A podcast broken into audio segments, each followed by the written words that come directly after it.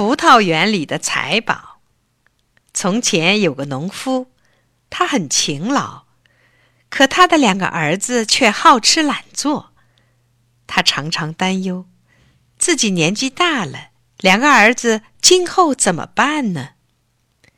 时间一年年过去，农夫一年年老了，后来终于病倒了。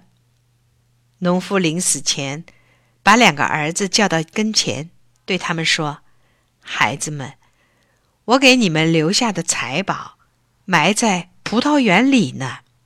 等我死后，你们就去挖出来吧。”农夫死后，兄弟俩来到葡萄园，用犁和锄把土地翻了一遍，没有找到财宝。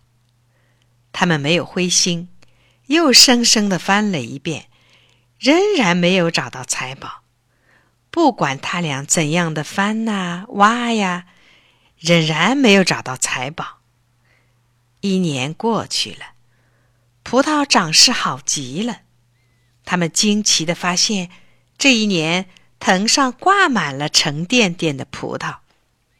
兄弟俩从没有见过葡萄长得这么多。他们收了葡萄，高高兴兴用毛驴驮到集市上，卖了不少的钱。